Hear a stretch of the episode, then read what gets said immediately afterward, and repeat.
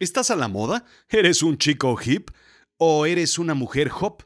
O como decía Ricky Luis, ¿tienes un mes con el mismo pantalón y qué? Digo, por mí está bien. Incluso eso es mucho mejor que aquellos que meten sus jeans al congelador para matar todas las bacterias y evitar lavarlos para que no se desgasten y consumir más moda. ¿Habías oído eso? Incluso mejor que ser un esclavo de la moda rápida, de la velocidad de las tijeras, de los grandes corporativos sangrantes que buscan una participación del closet de tu vida. La moda desechable, la moda que pasa antes de que te des cuenta. Fast fashion, la moda de destruir el mundo. La realidad es la verdad, lo efectivo y con valor práctico en contraposición con lo fantástico e ilusorio. Lo absurdo es extravagante, irregular, irracional, disparatado, puesto la razón chocante y contradictorio. Bienvenidos a Chiclamino. La realidad de lo absurdo. Yo soy Rodrigo Job y yo te cuento.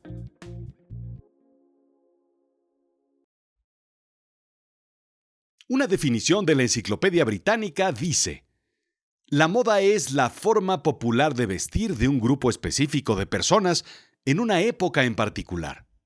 Así de simple.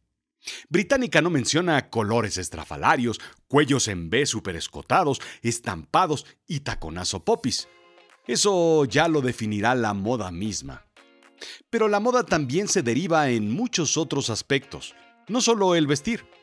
El hablar, el comportarse, el querer, el tener, el ser, la tecnología, la música y otras artes, por supuesto. Mucho más, incluyendo cosas debidas indebidas, legales, azarosas, pecaminosas y actividades diversas como la política, la economía, la literatura. No más de pensar en todo lo que la moda puede abarcar es de dar miedo.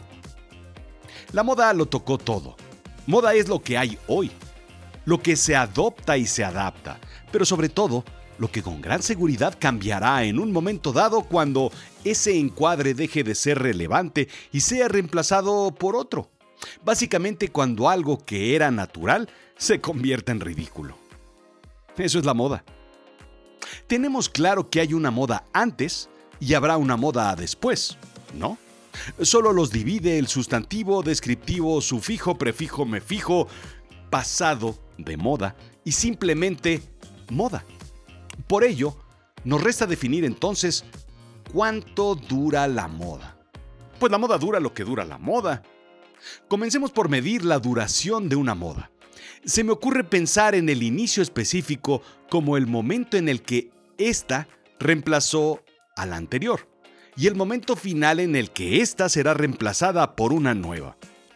Si me entiendes, ¿no? Este tiempo puede ser largo o corto.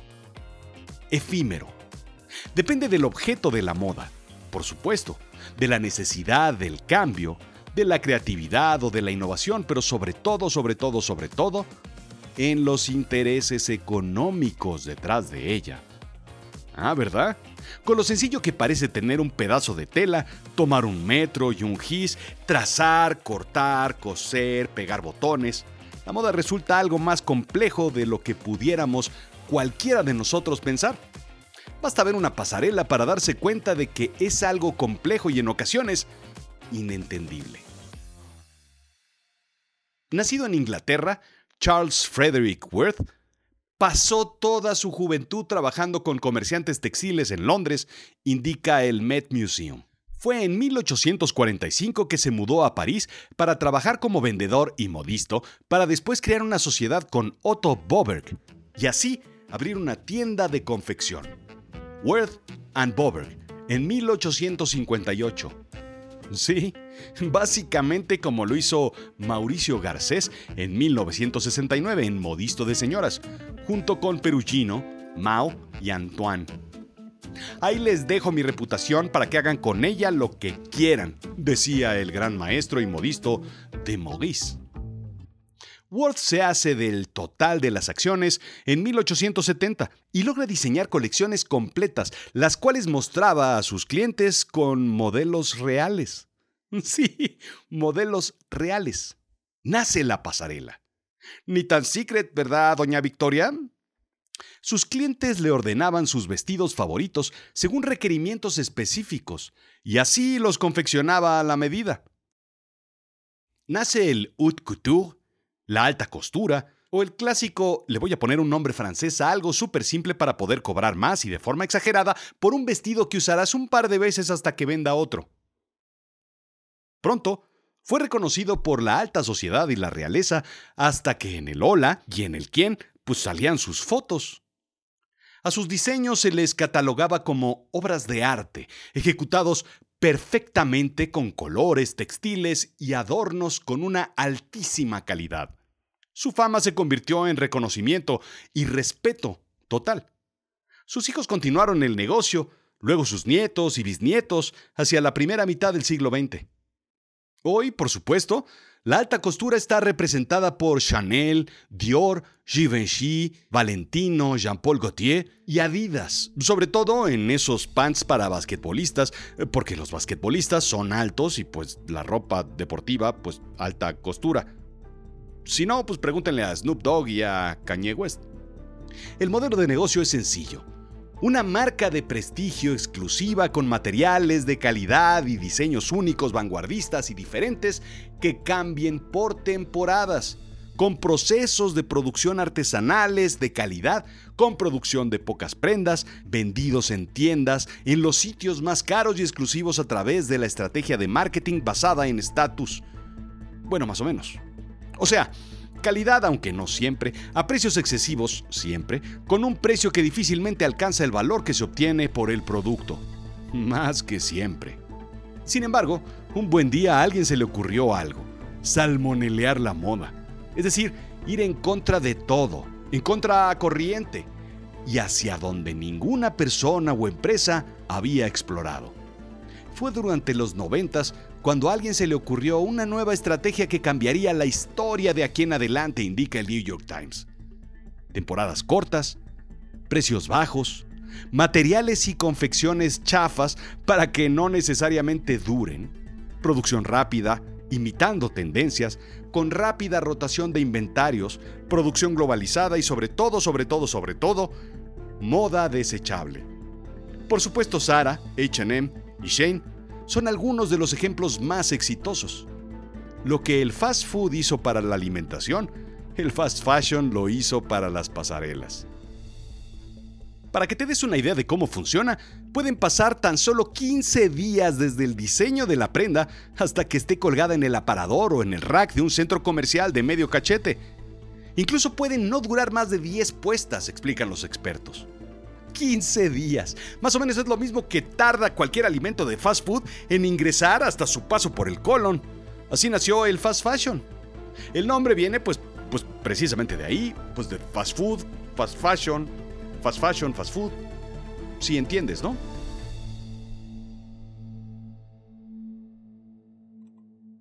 Según la American Apparel and Footwear Association, un estadounidense puede llegar a comprar al menos un accesorio por semana a un costo de 17 dólares promedio. Haga usted, mi querido oyente, las cuentas. La moda cambió no solamente la forma en la que nos vestimos, sino también la forma en la que compramos, la forma de ver la vida, sobre todo impulsados por el cambio de velocidad en la vida que se nos fue impuestos en estos tiempos. Nada es casualidad. Tú sabes de qué hablo. Ese carrusel que le llamamos vida, le pusieron de repente en velocidad 8, 9 o 10 y los caballitos se convirtieron en pum pum, pam pam, fru fru y arabela. Ahora nos da vergüenza tener una camiseta del año pasado. Como dijo Kim Kardashian, todo lo que aquí ves es plástico. El mundo se hizo desechable, también la moda. El fast fashion pone en manos del consumidor la posibilidad de tener prendas de moda, o más o menos de moda, en forma accesible. Pero eso conlleva aspectos sumamente negativos y nocivos para el planeta. Primero, se generan más de 92 millones de toneladas anuales en residuos sintéticos que, como Ninel Conde, no se degradarán de forma natural ni en un millón de años. Segundo, el 60% de los textiles viene de materias primas fósiles, sintéticos y terminan en vertederos en forma de basura o en incineradores. Al menos el destino del 85% de los desechos textiles en Estados Unidos. ¿Qué volé? Tercero, entre 2000 y 2004 se duplicó la producción de ropa en el mundo.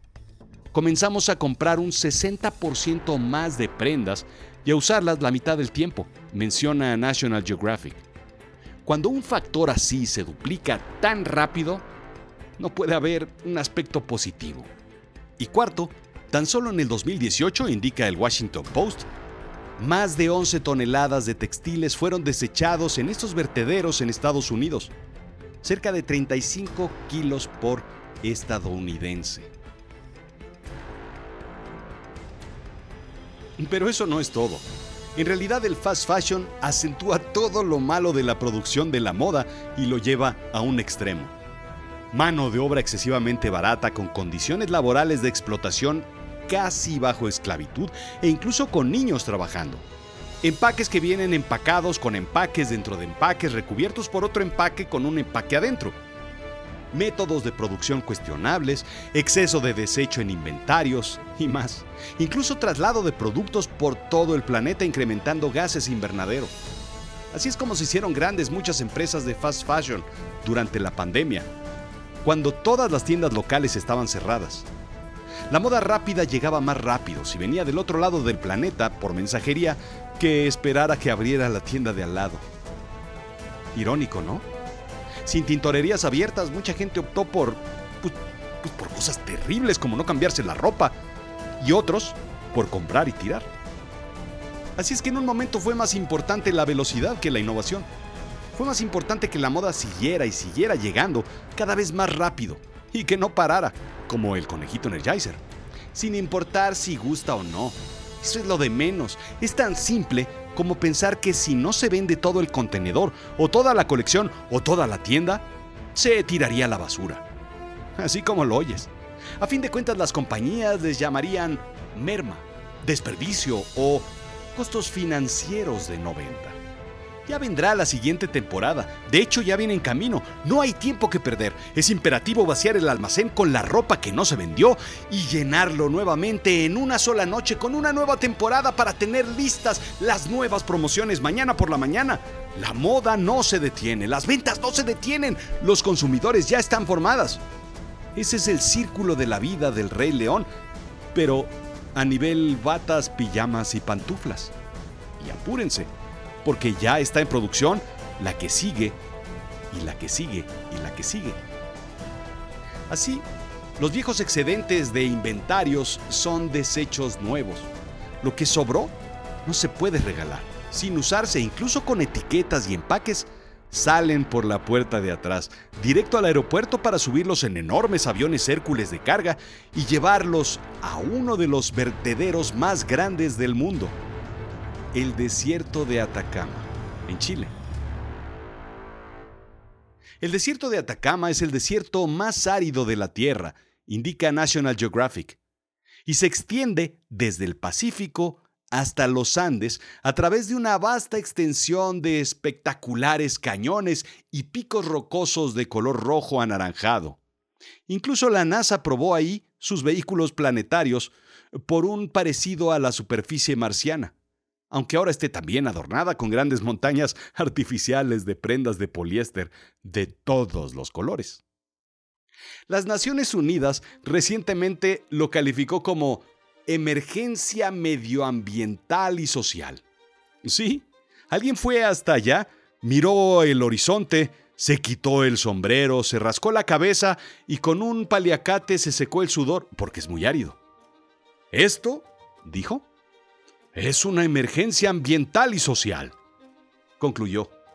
Dio un trago a su botella de agua desechable, la tiró por ahí, se subió a un avión y recorrió otros 7.200 kilómetros de regreso a Nueva York. Quiero ponerte una imagen en la cabeza, y lo siento si te arruino el fin de semana de compras que tenías planeado. Pero hoy en día, tres quintas partes de toda la ropa acaba en vertederos o en incineradores en menos de un año después de su producción. Más de la mitad de la ropa, un camión cargado de ropa cada segundo.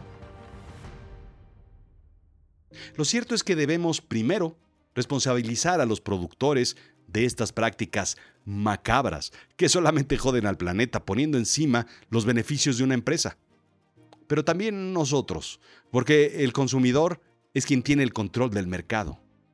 Nos hemos vuelto plásticos en todo, todo lo que hacemos y somos. Seamos empresarios o consumidores, ya para nadie tiene un valor la palabra suficiente. Nunca es suficiente la ropa que tenemos y para ellos nunca es suficiente los beneficios económicos que se generan.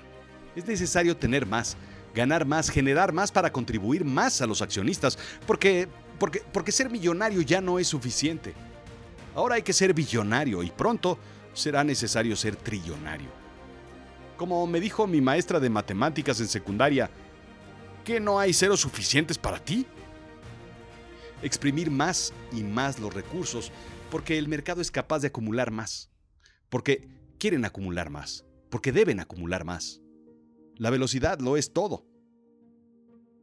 ¿Por qué vivir tan rápido? ¿Por qué cambiar tan rápido de todo? De zapatos, de camisas, de ropa, de teléfonos, de pantallas, de coche, de todo. ¿Por qué no es suficiente lo que tenemos? ¿Cómo era que se vivía antes? ¿Cuántos años vivió Pedro Picapiedra con la misma camisa naranja de manchas? O Don Gato con su traje morado.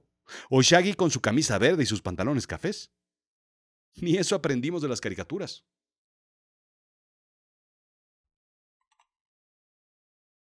Pero si te lo preguntas, hay algo que es lo opuesto al fast fashion. Sí, lo adivinaste, eres brillante. El slow fashion. Materiales cultivados localmente, obtenidos en escalas relativamente pequeñas, casi artesanales, pero también distribución local y fabricación responsable. Esto hace todo el sentido. Así vivieron en realidad nuestros abuelos, nuestros ancestros desde siempre. ¿Por qué es tan difícil? Si no hacemos algo y respondemos al fast fashion con slow fashion, no podremos detener a ese nuevo jinete del apocalipsis que viene del otro lado del mundo, con bolsas llenas de empaques no biodegradables, prendas que usarás solamente una vez, cuando en realidad puedes comprar una prenda duradera y de fibras naturales en tu mismo barrio. A fin de cuentas, la vida es más sencilla de lo que parece. Lo que sigue, al menos para mí, es ir a comprar nuevamente unos Levi's 501, como los que llevo usando desde hace más de 30 años. Otros tenis blancos, Panam, como los de hace 30 años, y una camiseta Isot Lacoste, de esas muy nacionales.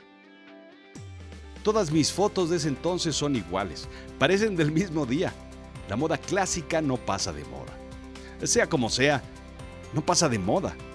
Ese tipo de vestimenta, la que llevo usando por más de 30 años. Aunque parezca un chaborruco. Tal vez desde que tenía 18 años ya me vestía como chaborruco. Lo que quiero decirte es que yo, al menos, voy a usar la moda que no pasa de moda para que la moda haga el menor impacto posible y el planeta pues tampoco pase de moda. ¿O cómo ves?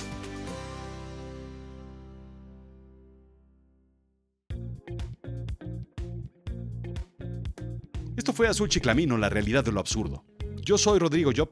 Sígueme en Instagram, en Twitter, Rodrigo-Job, en Facebook, en YouTube y por supuesto en Azul Chiclamino. Hace mucho tiempo que no me visitas por ahí. Por supuesto, no dejes de escuchar Avisen a Berlín, la primera serie producida por Azul Chiclamino Originals en avisenaberlin.com. Y compra mi nuevo libro, Storytelling para Negocios. ¿Dónde? Pues te lo estoy diciendo, en Azul Chiclamino o en amazon.com. Ahí está. ¿Quieres aprender de negocios? Deja que el lobo feroz te explique cómo se hacen los negocios con storytelling. Gracias.